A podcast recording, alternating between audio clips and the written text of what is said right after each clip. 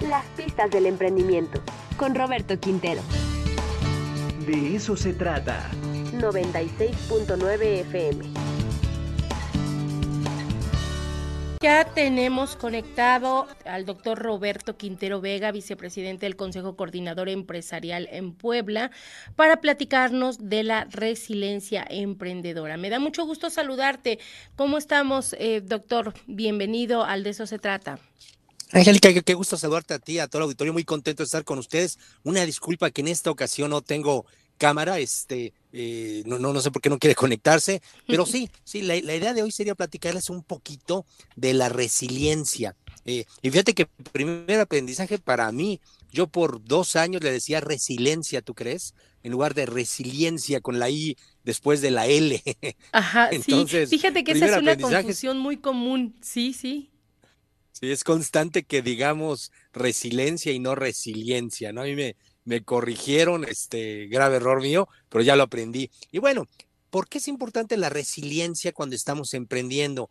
Pues porque está lleno de retos, ¿no? Ya hemos comentado que emprender es equivocarnos, aprender de las equivocaciones, pero salir adelante, ¿no? Como decía eh, Winston Churchill, ¿no? Ir de, pues digamos, de obstáculo en, obstáculo sin perder la emoción, sin perder la gana, las ganas. Y vale la pena comentar, fíjate que el, origen del término resiliencia, resiliencia viene de la física y consiste básicamente en la capacidad, la, la competencia, digamos, que tiene un objeto para sufrir presión, estrés y a pesar de ello regresar a su estado, a su lugar, a su tamaño original.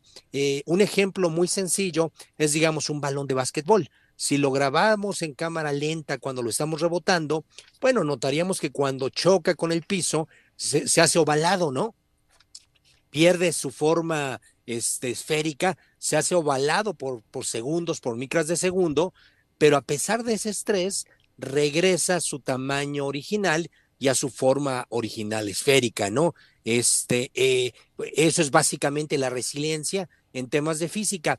Y en temas de psicología, pues quien lo, pone como en este ámbito, está muy difícil el apellido, espero no equivocarme, pero es Boris, su nombre es fácil, y su apellido es Ciru, Cirulnik, perdón, eh, Boris Cirulnik. Fíjate que Boris Cirulnik es un este, sobreviviente del holocausto, de la Segunda Guerra Mundial. A él le toca vivir una tragedia enorme, un trauma. A los 13 años eh, muere la mayoría de su familia e incluso él estando en una sinagoga con 300 personas donde la mayoría mueren, él logra sobrevivir. Él se vuelve psicólogo, se va a Francia y a partir de ahí empieza a estudiar pues cómo salir adelante de traumas como el que él vivió, ¿no? Y él lo, que plantea este, en los años 40 es eso, es con resiliencia, básicamente aprender que a pesar pues de los golpes de la vida, como el balón este que choca contra el piso y vuelve a su, a su, a su forma original, pues vaya que igual las personas, los empresarios, tenemos que volver a nuestro estado original sin quedarnos con los efectos del, del trauma. Y muy interesante, Angélica, fíjate que él comenta que algo clave para salir adelante de un trauma es el apoyo comunitario. Es decir, si después de un trauma, de un golpe, de un problema, un obstáculo que tenemos como emprendedor, nuestro ecosistema nos apoya, nos acompaña, nos apapacha, nos escucha, nos da aliento, híjole, sales mucho más rápido adelante. Sin embargo, cuando el ecosistema no apoya, pues hay una doble victimización. Entonces, bueno, fíjate que me gustaría dar brevemente, rápidamente, unos consejos de emprendimiento con respecto a la resiliencia. ¿Me permites? Sí, claro, por supuesto, adelante. Mira, el primero es no dramatizar. Si o no nos pasa mucho que sobre exageramos, ¿no? Sobredimensionamos los efectos de lo que hacemos pues, en un tema de ego o de baja autoestima. Pues de repente creemos que lo que hacemos es dramático y nunca va a cambiar y pues para nada, ¿no? Entonces no dramaticemos. Segundo, pues atrevernos al cambio. Estamos viviendo momentos de cambios y tenemos de dos, ¿eh? O sea, o, nos oponemos a cambios que no dependen de nosotros y solamente pues, nos angustiamos o fluyamos con ellos, ¿no? ver la manera de cómo ese cambio me afecta para bien a mí y a mi entorno. Eh, el tercero, tomar decisiones. Por ahí se dice que la peor decisión es la decisión que nunca tomas. Entonces, bueno, la invitación es a evitar el abandonismo y de plano a tomar decisiones. Ahora, ojo, los directivos estamos obligados a tomar buenas decisiones, pero regresemos al primer consejo, ¿no? No dramaticemos tampoco de más, ¿no? La, siguiente, haz que pasen las cosas. No sé si estés de acuerdo, Angélica, pero una característica del emprendedor es que hace que las cosas sucedan, ¿no?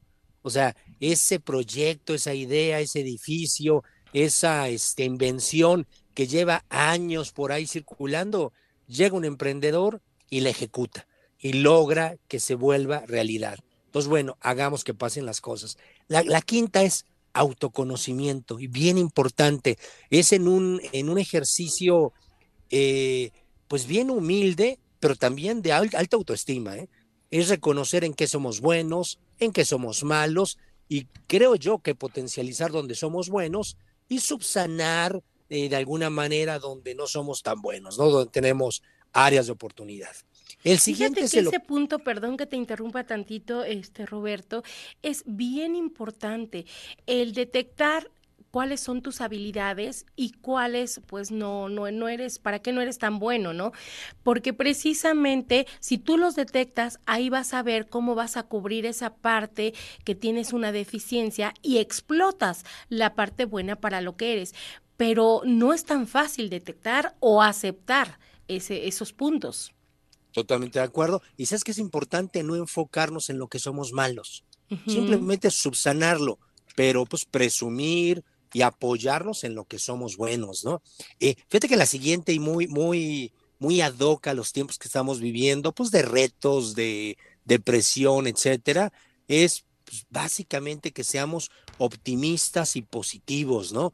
Eh, un líder tiene que ser alguien altamente esperanzador, siempre ve el vaso medio lleno y no medio vacío, este, y ahorita, post pandemia, pues con todo lo que se vivió, que hay un montón de temas de depresión, de ansiedad, tristemente en el país, incluso de suicidios, ¿no? Y suicidio juvenil. Entonces, bueno, tenemos que ser líderes esperanzadores, ¿no?